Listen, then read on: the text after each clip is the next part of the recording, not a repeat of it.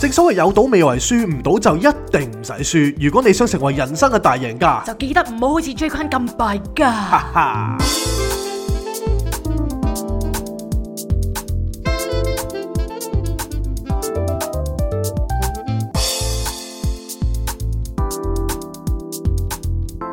Not a romantic story. Cindy, Jason.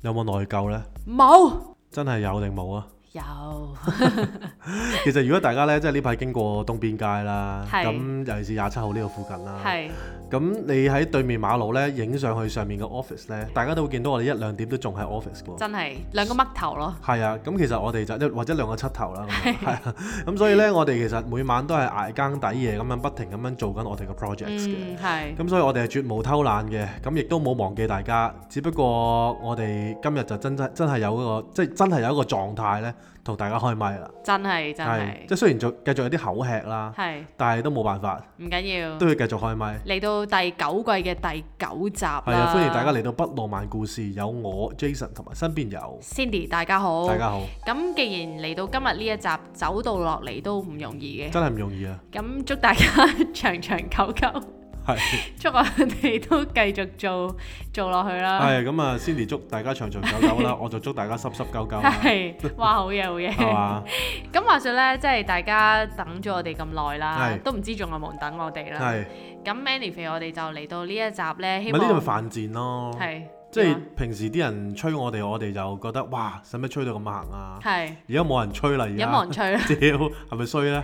咁所以就令到我哋係有啲內疚啦係，但係又冇辦法，因為呢排我哋真係俾人取到精盡人亡唔。係因為咧，真係有個 deadline 嚟緊啊係！deadline 係 dead 到點咧？即係下個禮拜就已經要出街㗎啦啲嘢，真係要密鑼緊鼓咯。面乾碎濕啦。哦哇！嗰、個 project 真係我都唔想講係咩 project，但係真真係扯到我，即係如果有一日我哋真係退出咗設計界啊，係絕對係因為呢個 project 九成九啊！好辛苦，即係話說，我哋呢排呢，即係忙咗好耐啦。咁其實終於可以見到個盡頭。係咁我哋心情都比較輕鬆彼啲啦。岸！啊，係啦，你終於睇到啦。咁所以變咗我哋就即係而家可以終於坐低，可以慢慢同大家分享一下啦。係咁因為譬如上一集呢，我哋就請咗我哋個 PR 朋友上嚟係同大家去分享一下，好勁啊，係啦，公關界嘅一啲血淚史啦。係咁然後咧，唔知大家有冇印象咧？我哋係就有提過，而家新呢個 generation，係佢哋都係比較係中意升職嘅。係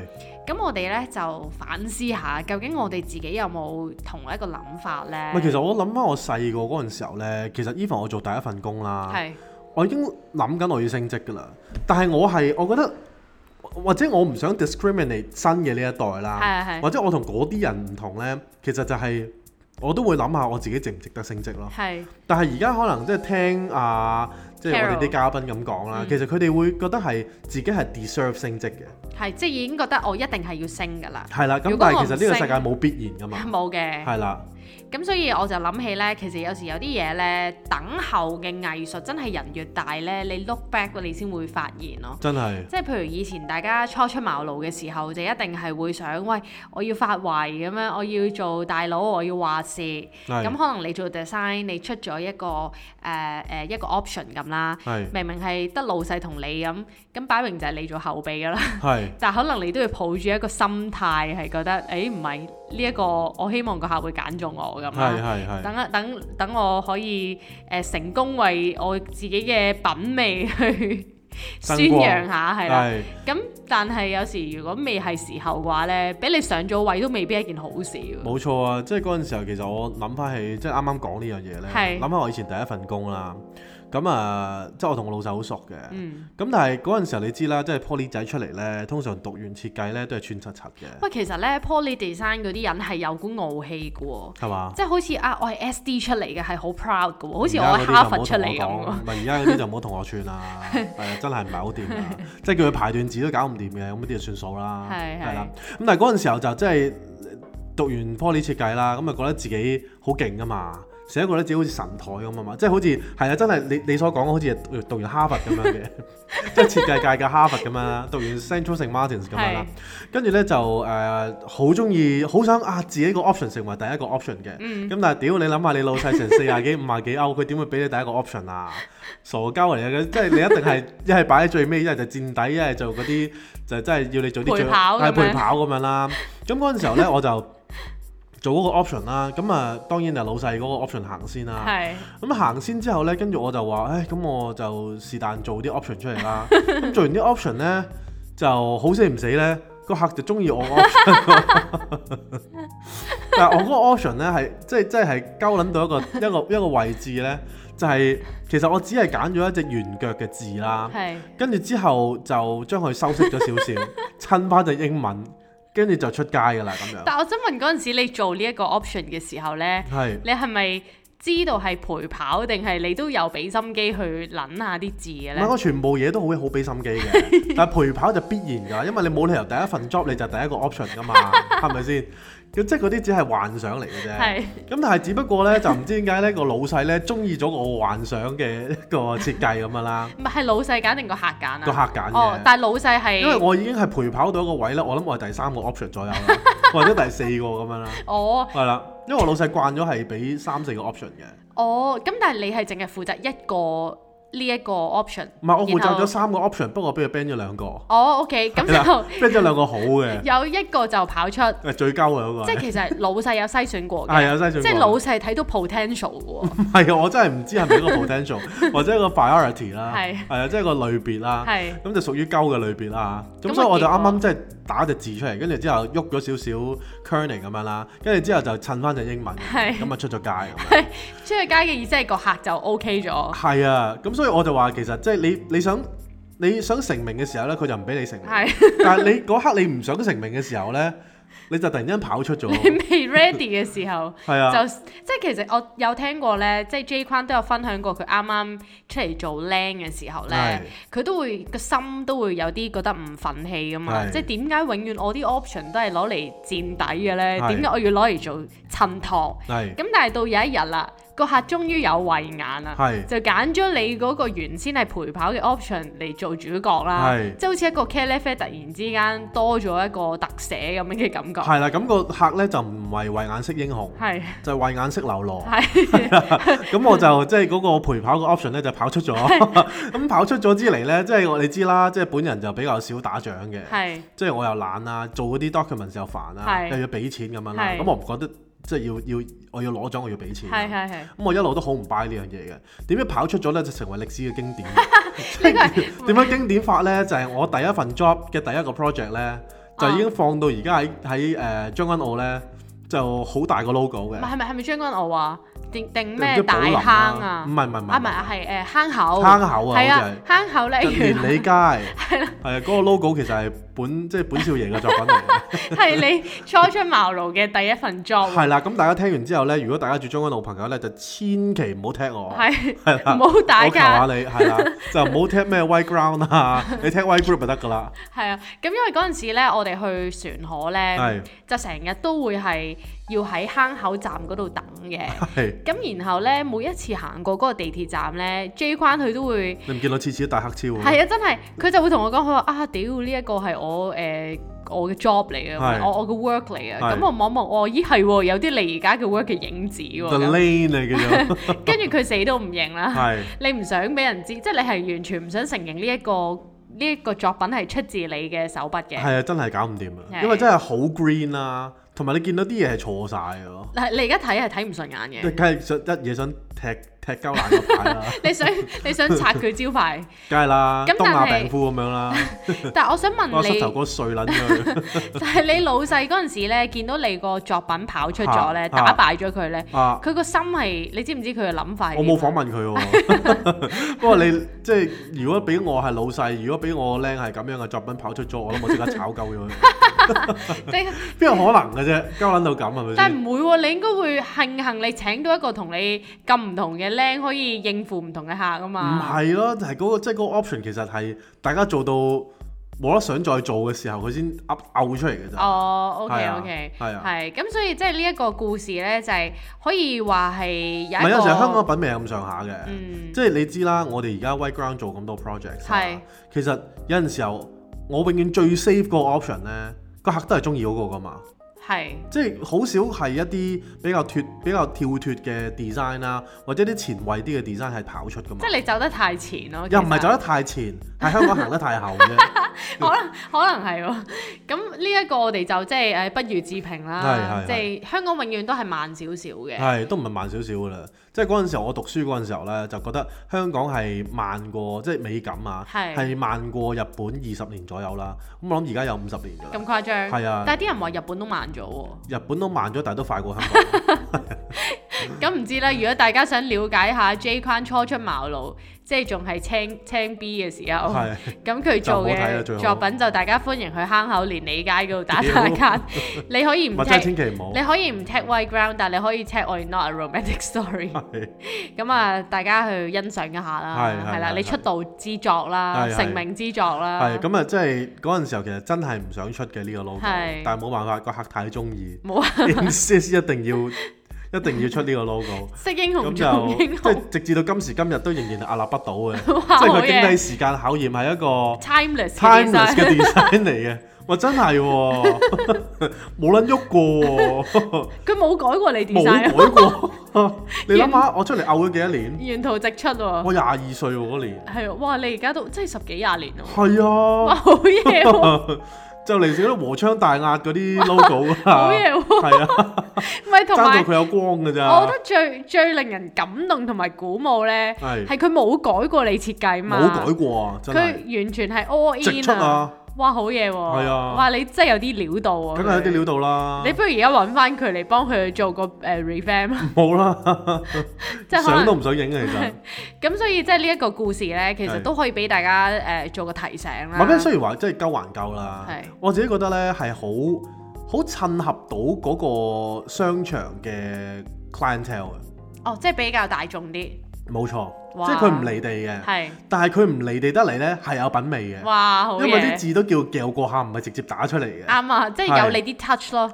有即啲係心思都位唔好咯。講話我啲 touch，即係有啲 touch 咯，就唔係我啲 touch 係你啦。而家唔係 J 框 style 嚟嘅唔絕對唔 係， ，OK。係咁唔講咁多啦，即係希望大家去打下卡啦。係咁同埋呢個故事，我哋分享出嚟，其實就係想去鼓勵下大家呢。係即係如果你係好想上位嘅，係但係你未上喎，係，其實真係唔好急，真因係一為個機會就得㗎係啦。啦，同埋有時有時如果你未去到嗰個時候呢，俾你上咗呢，反而你會後悔唔係，同埋個 client 都要頂得住啊。真係 即係諗下有幾多個 client 我哋做撚完係死鳩埋啊！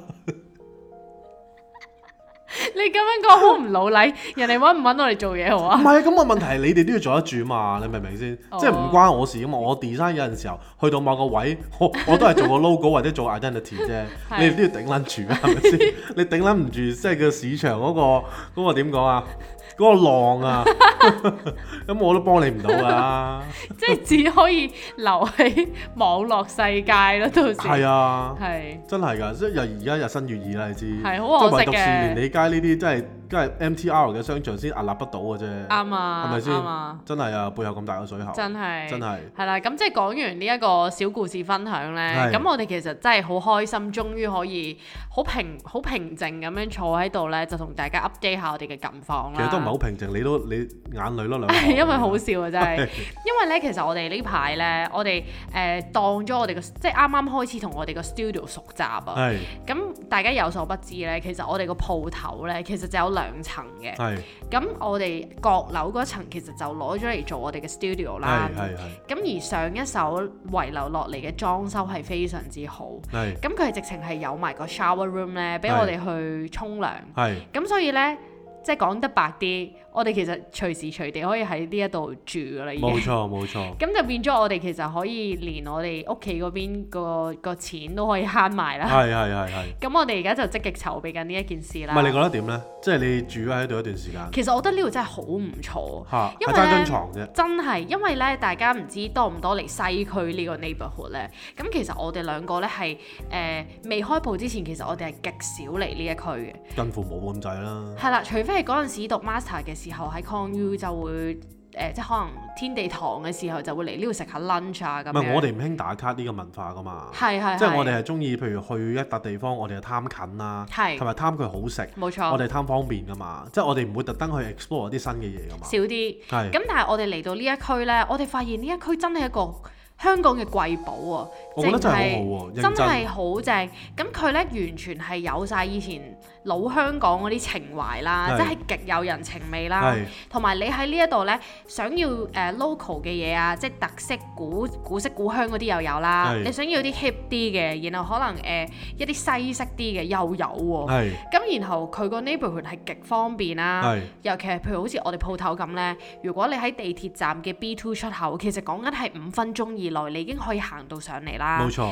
咁跟而住中呢，間亦都會經過咗好多第二街嘅一啲餐廳啊，冇錯哦或者一啲 cafe 咁樣咯，冇錯。係咁跟住我哋呢，因為誒、呃、開始喺度落腳啦，係變咗我哋就真係一定要誒、呃 explore 下呢一個 neighborhood 啦，其實我哋都好慢㗎啦，好慢哦即。係咪每日都係食緊嗰啲嘢？係，但係你諗下喎，如果嗰樣嘢唔好食嘅話，其實我哋唔會因為佢近而日日去食噶嘛。喂，同埋呢度呢，我自己覺得呢，即係 even 好，我哋 lunch time 咁樣啦係，其實我哋即係好多選擇嘅。咁、嗯，但係呢，我覺得最正嘅位呢，係佢佢啲選擇係有平有貴嘅。係，即係我我哋去開一間呢叫金星嘅茶餐廳啊啦哇，好正，啊哇！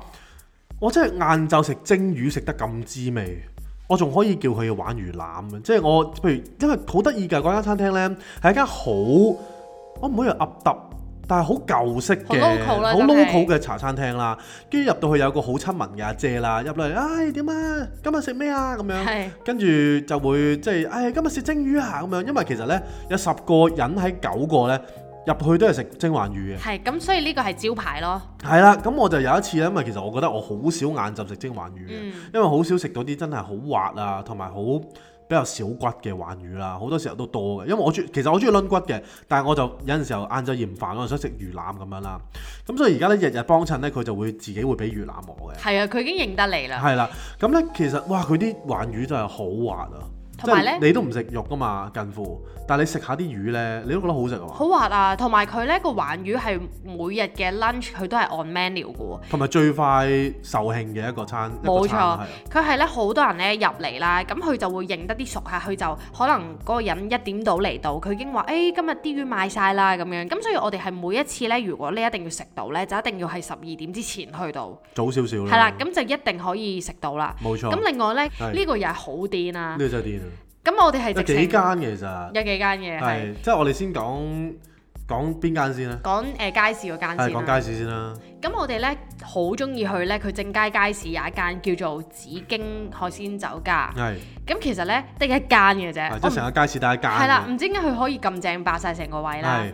咁嗰個老闆娘係極度好人啊。係咁話說我哋第一次去嘅時候呢，係夜晚，咁然後我哋就俾錢嘅時候先知道原來佢係佢唔可以俾卡，冇同錯埋唔可以俾八誒俾八達通，冇錯，佢淨係收 cash 或者係支付寶。係咁我哋兩樣都冇喎嗰一刻，咁我哋就誒、呃啊唔好意思啊，我哋不如去撳機，跟住過嚟俾錢啦咁。係咁點知咧，佢就話：誒、唉，唔使啦，誒、百幾蚊，你哋下次先俾啦，真係唔使，真係唔使咁樣。係咁但係我哋第一次見嘅喎，佢已冇經錯係好信任我哋啦。係咁然後我哋就好唔好意思啦，然後佢都係堅持叫我哋下次先，即係或者下次冇都唔緊要啦，總之。嗯係咁啊佢就令到我哋呢，除咗因為啲嘢食之外，其實因為老闆娘真係非常之好啦。嗯咁我哋變咗第二日，其實我哋已經好自動自覺再去嗰度再食，咁就係順便俾埋前一晚冇俾嘅錢啦。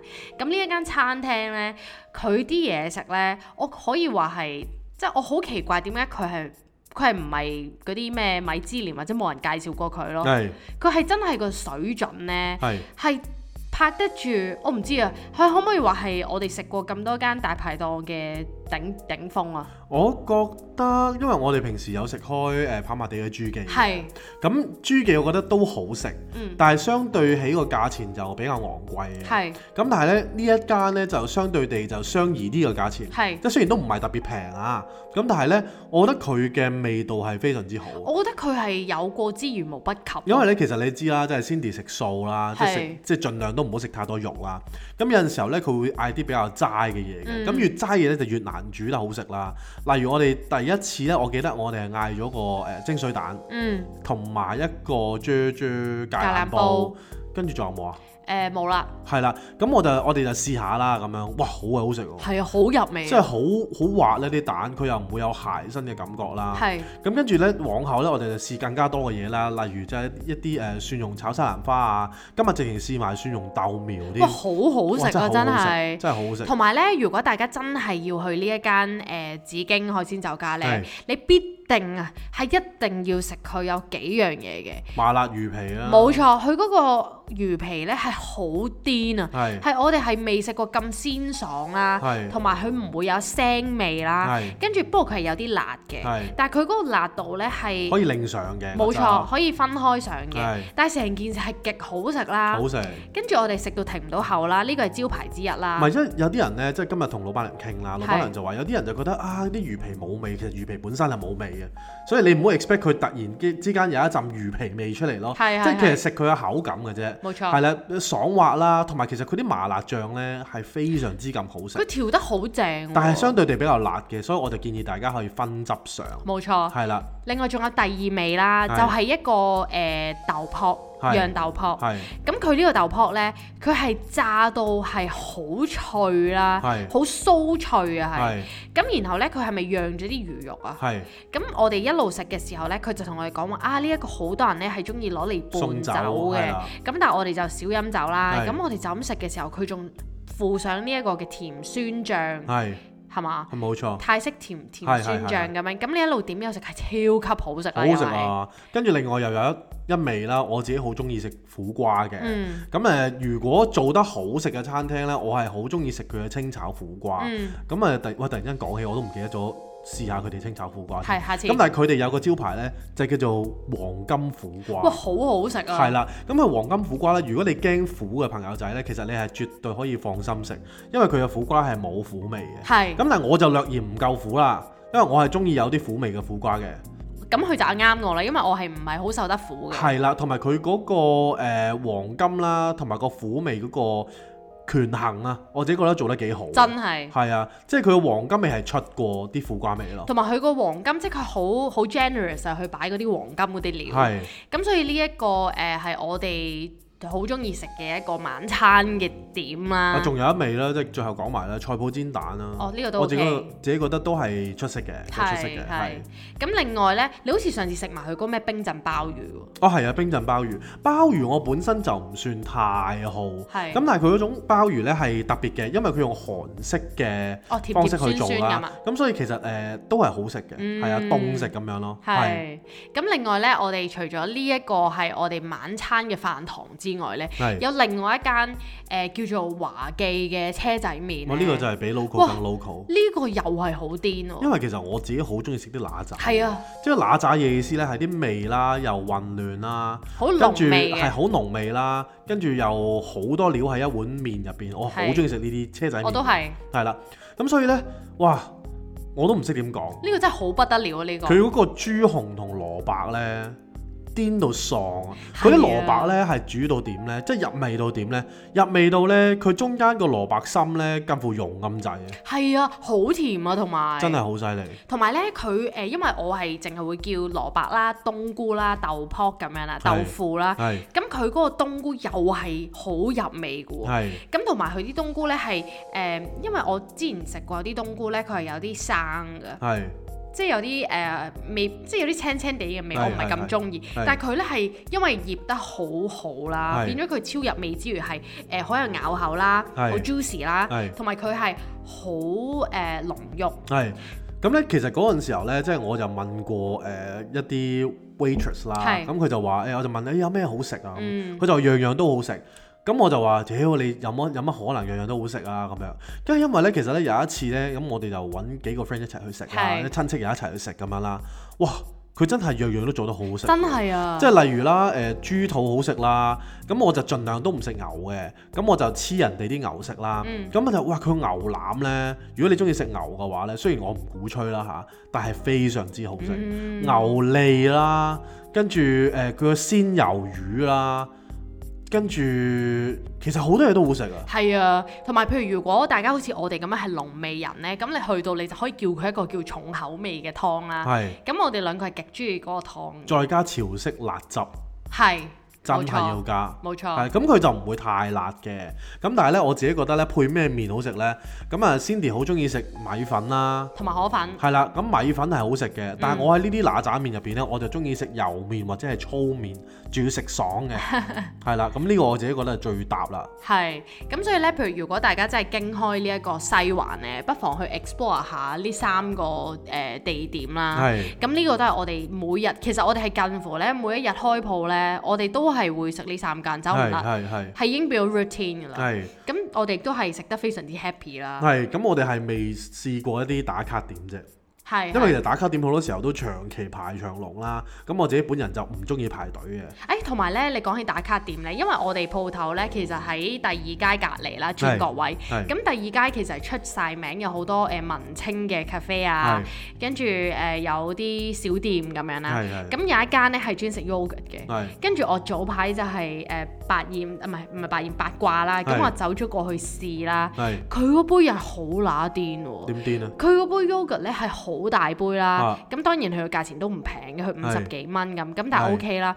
咁然後佢可以揀三個 topping 啦，係咁我就揀咗佢個玫瑰，啊唔係唔係玫瑰，芒果 啦，係芒果啦，跟住佢有個誒誒誒糯米糍啦係，跟住同埋佢有一個嗰啲誒蜜糖脆脆咧係，佢三樣嘢係佢嘅最受歡迎嘅 topping，又係好好食咯。係咁上次我食過嘅，我都覺得幾好食嘅，咁但係因為我本人對 yogurt 就唔算太 crave 啦，係咁所以我又覺得誒、呃正常還嘢好咯，係嘛還好咯，因為咧，我覺得佢嗰個 yogurt 咧，佢係誒唔係咁咁溶，即係佢佢係好實淨啊，係係即係佢真係好似雪糕版咁。係係係同埋你加埋啲蜜糖咧，佢係有淋少少蜜糖嘅，係成件事係好好食咯。係係係，以前我就即係諗起 yogurt，我中意食 yo 媽媽，咦我都係啊 y 你老母啊嘛，我都嗰係陣時係啊。我都食 U 媽媽，係啊，咁而家就唔知仲有冇啦。係係啦，咁誒喂，除咗食嘢之外啦，咁啊當然呢度有好多打卡嘅即係。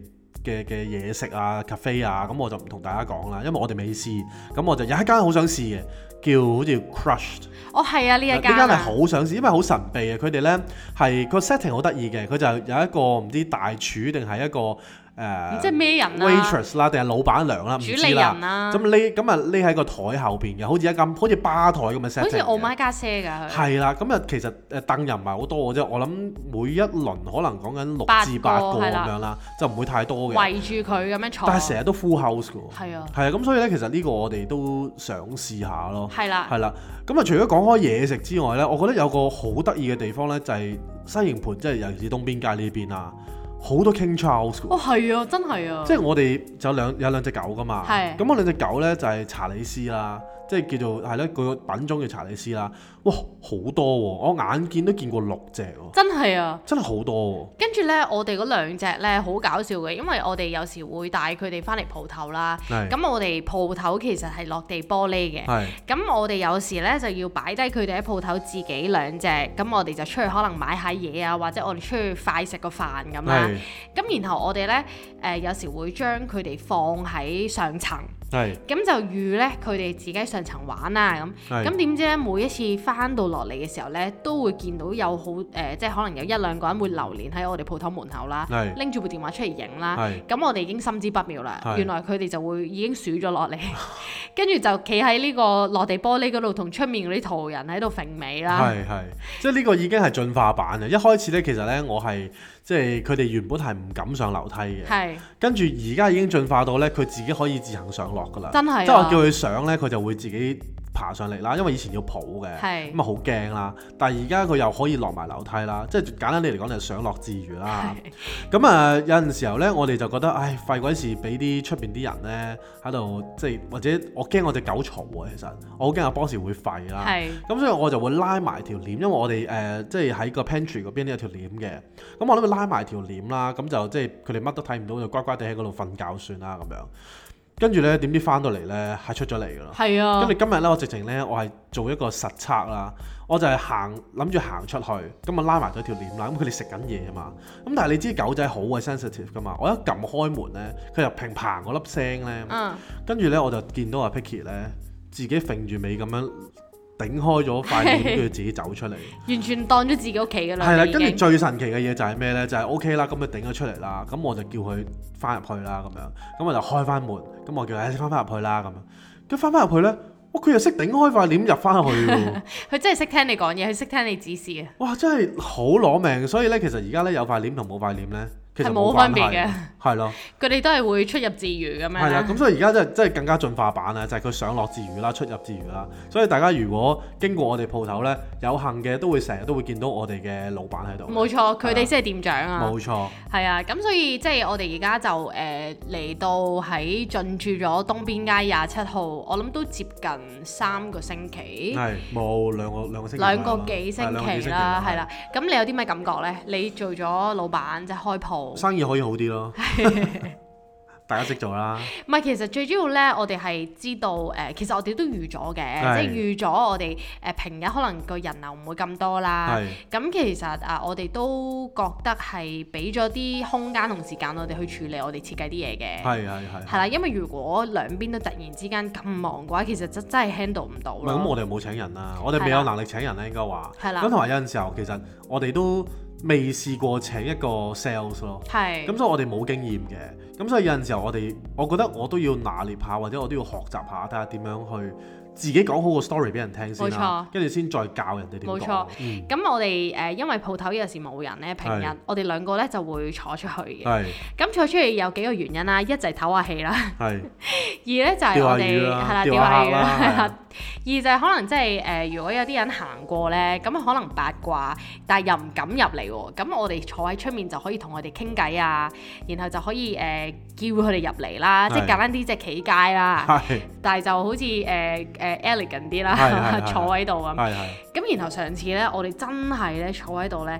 突然之間有兩位女士行過，係咁我哋又同佢傾偈啦，係咁啊真係鬧咗佢哋兩個入嚟。係而佢哋入嚟之後呢，其中有一位女士呢，佢真係好中意我哋啲香水啦，係咁佢就即場買咗一支識喎。貨啊，啊咁我哋好開心啦係，咁然後傾下傾下偈就發現，咦原來佢大有來頭啦。係咁總之佢做生意啊嘅，係咁佢誒屋企就住一啲誒誒富人區啦。係係係。啊咁佢都唔係一般嘅富㗎啦，係佢屋企係擺得落七尺嘅聖誕樹係嘅， 咁大家知咩料啦。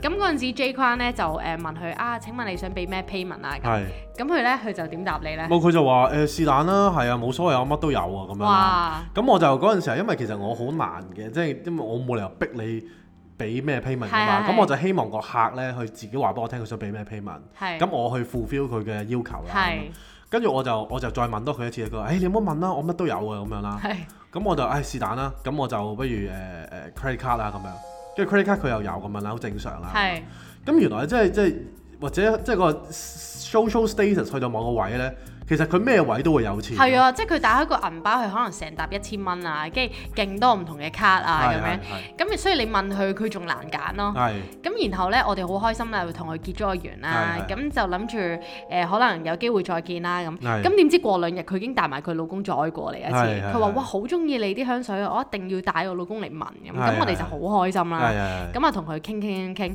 係咁然後咧，期間咧，佢就透露咗咧，原來佢好中意我哋支園。係咁個啊原因咧就係咧，佢屋企棵聖誕樹咧。係佢冇味嘅，係啦，冇味，因 為佢佢話佢曾經買棵真嘅，但係係真嘅太即係打理好煩，佢係就買一棵假嘅。係棵樹要三萬幾蚊嘅，係啦，但係係你假嘅話咧就冇味啊嘛，係咁佢就買咗我哋支香水嚟噴棵聖誕樹， 係 就去等嗰個環境係即係更加真咯咁樣。哇，其實好正嘅，即係我我喺度諗緊佢嗰個 position 咧，其實係好向往，即係意思就係佢即係佢同我老公講啦，佢就話：唉誒誒，我買一支定兩支好咧？咁我老公就話：啊冇所謂啦，你誒買兩支啦咁係樣，或者啊你買一支啦咁樣。係跟住佢最尾買咗兩支啦，係跟住佢就會同老公講，佢就話：哎呀，誒、好似爭一支就儲齊咯。啊咁樣係啊係啊，跟住個老公就話：哦，咁我下次再嚟買埋佢咯，咁樣。即係係啊即係其實呢啲咁嘅 conversation 咧，其實佢哋講得出做得到嗰種嗰種，我覺得財政獨立嗰種狀態咧，財財務自由係係嘛？好爽啊！係咪？係係咯財務自由，sorry，唔係財政獨立，即係係好啊似財務自由係好爽啊你！想買咩就即刻可以買到咁樣係係啊，嘛？係啊，係啊，咁所以我哋都即係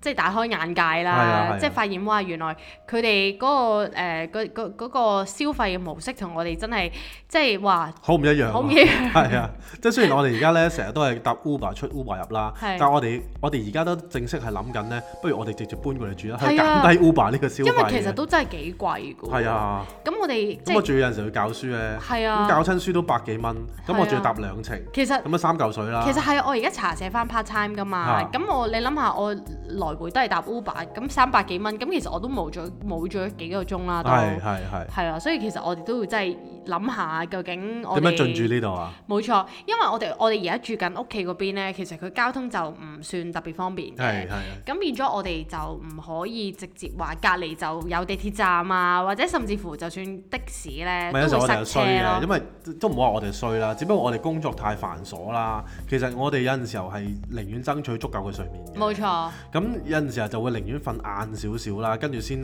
比較問水咁樣去出門口啦。係咁係有陣時候都冇辦法，真係好攰。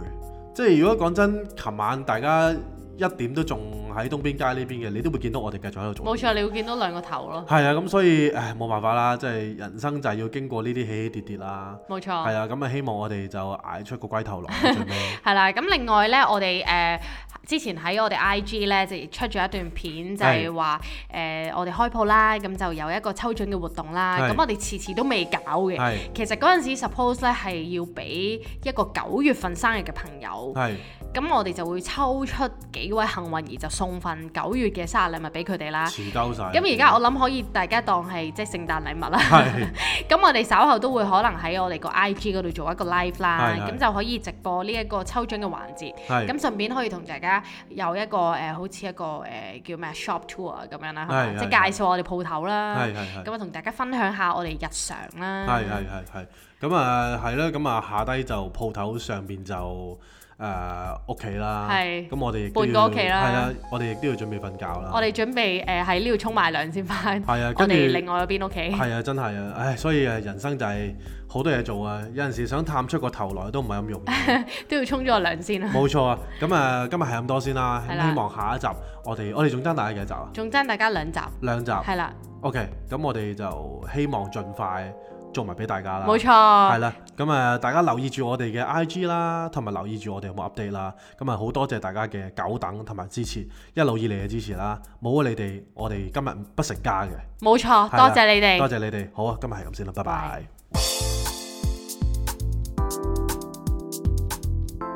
Not a romantic story. Cindy, Jason.